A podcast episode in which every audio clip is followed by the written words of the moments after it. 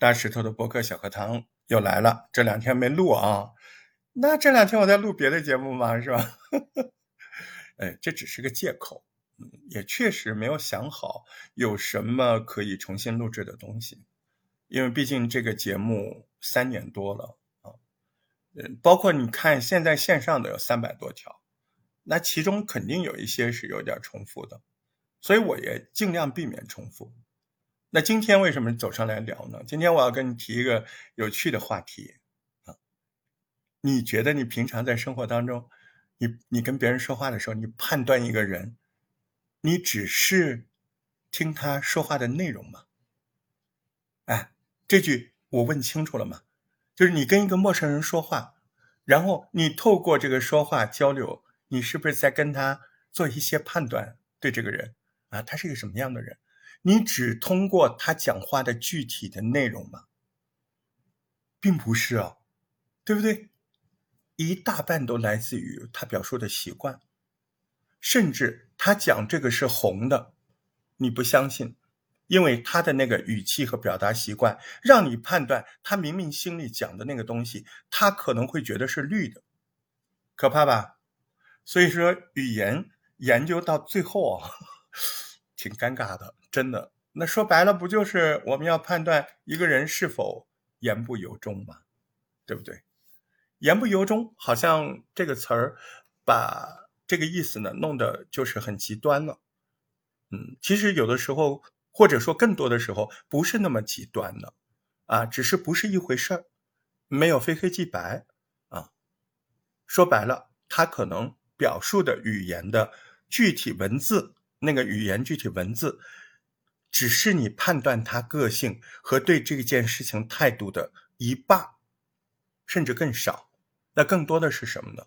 更多的其实我们会透过那个人说话的语气，那个人说话的更多的细节，来判定那个人到底是一个什么样的人，那个人到底对这个事情的态度如何，那个人到底真实的想法是什么。到底，你看我用了好几个到底，那就说明什么？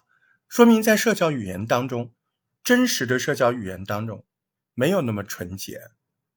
每个人都一样，每个人对对方都会有不是百分之百的信任，都会有小小的怀疑和猜测。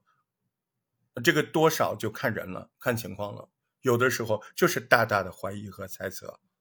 那你说我们？拿一个这个特定的对象，啊，比如说审问，比如说你现在抓俩间谍，那你在跟他对话的时候，你在听什么？你只听他的内容吗？你会不会要听他说话的语气？你会不会要听他说话内容的逻辑性前后是否顺畅？说话的语气是否自然？甚至还观察眼神。当然，那不是在我们考评范围内，我们只管声音，只管语气。只管用词习惯，说白了，抛却内容，分离内容。我们把内容具体的内容抛却掉，我们来研究语气。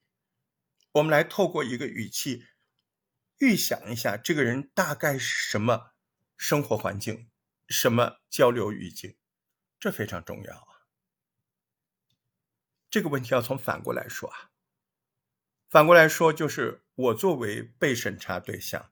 你在审查我的时候，那我就是尽量的客观冷静，你就听出来，从这个角度，你听出来的东西就很少，对吧？